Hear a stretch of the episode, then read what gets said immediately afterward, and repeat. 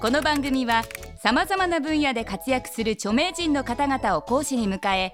物事の真実真理を1分という制限時間内に語ってもらうタイムリミット型エンターテインメント番組である。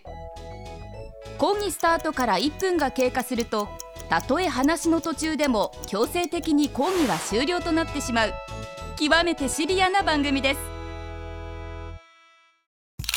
第33回の講師はお笑い芸人ミュージシャンで映画「区域列車」でブルーリボン賞を受賞した牧田スポーツさんです。今回牧田先生に講義していただくのは1分でわかるビジュアル系。パッと見で判断するとお化粧イコールビジュアル系のバンドというイメージですが実際にはどうなのでしょうか。1限目のテーマはビジュアル系の3大要素。ビジュアル系バンドはどのような3大要素で成立しているのでしょうか？制限時間は1分間。それでは牧田先生お願いします。今日はビジュアル系の魅力について分析したいなというふうに思っております。ビジュアル系というものはですね一口に音楽的なジャンルとしてくくることは難しい、えー、多様性を含んだジャンルなんでございますけども、えー、一口に言います。ビジュアル系というのは一体何ぞや？えー、ビジュアル系というのはビジネスモデルのことを言うんですね。はい、音楽的にはくれないただ単に顔を顔面をメイクを施していればビジュアル系かというとそんなことはないわけですね。はいえー、その中でビジュアル系を魅力的にしている三大要素というものがあります。これは決め顔紐この3つの要素というのが大事なんですね。決めっていうのは音楽的なことです、えー、顔っていうのはビジュアルのことですね。紐っていうのは経営体質のことなんですね。はい。この3つが非常にビジュアル系を語る上で重要な3大要素ということになりますので、えー、これを踏まえて次回以降ちゃんといろいろなことをですね説明していきたいなとこのように思っております。牧田先生見事1分に収まりましたね。ここからは補足講義をお聞きください。あの X が、まあ、YOSHIKI さんとかが作った一つのビジネスモデルのひな形っていうものが、えー、確立されたことによってビジュアル系っていうのはその発展していったと。例えば同じレベルのところからルナシーとかですね出てきたりするんですけどルナシーがやってる音楽と X がやってる音楽って全然違うわけですね。またその後出てくる、まあ、関西の方から出てきたラルク・アンシエルラルク・アンシエルからはですねあのビジュアル系って本当にまさにこう一口にこうくくることができなくなってきたわけですね音楽的に言うとね。ただ漠然とビジュアル系というものがなんとなく皆さんこう思い描いているものと共通しているようなものがあるんですけど僕はこういうふうに言ってるんですね。あの旅芸人一座って言ってるんですけど、はい、だからこれはあの大手のメジャーの、えー、事務的なあものにですねスポイルされず自分たちだけでこう独立独歩のこう経営精神でやっていくということがですね、えー、ビジュアル系の人たちがこう非常にですね、えー、共通している。彼らは、まあ、語弊がある言い方するとほとんど紐です、はい。まあ、紐体質というふうに言ってもいいかと思うんですけどね、はい、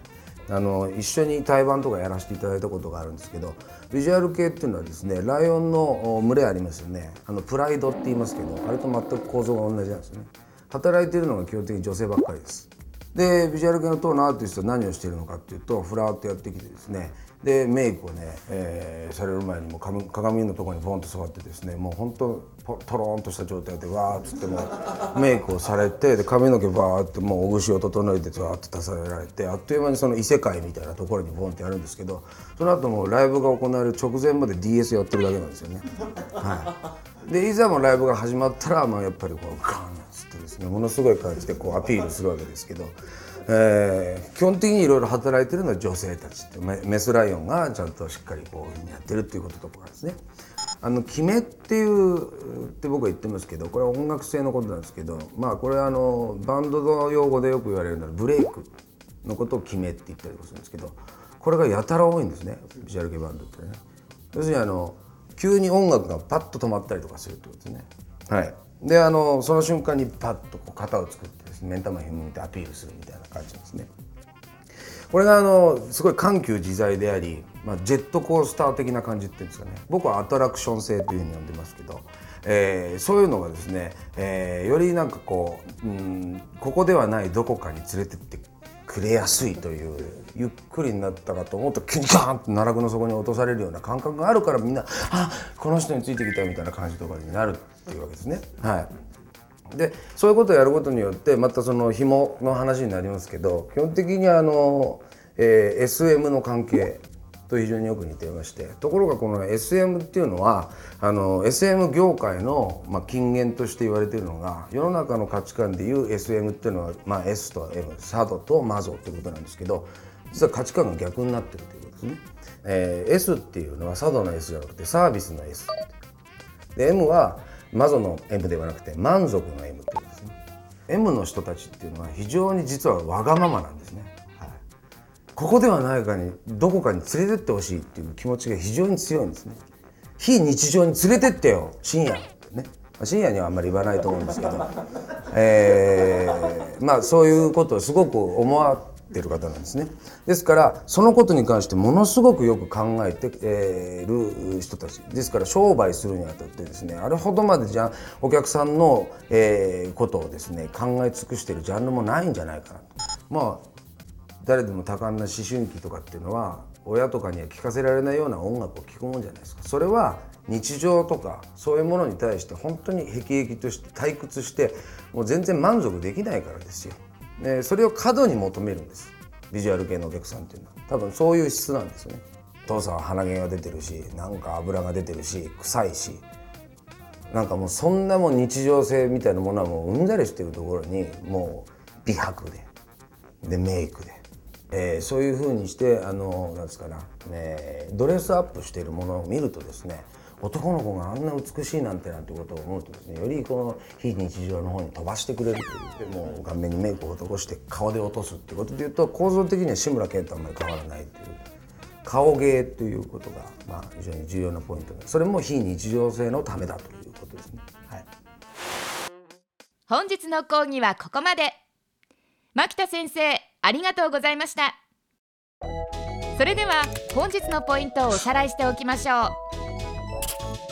ビジュアル系とはビジネスモデルのことである。ビジュアル系はキネ顔紐で魅力が増す。ビジュアル系は旅芸人一座と似ている。ビジュアル系はお客さんのことをとてもよく考えている。ビジュアル系のメンバーは DS が好きだ。次回はビジュアル系の音楽性について講義してもらいます。テレビスマイル1分でわかる大学。本日はこの辺で閉校。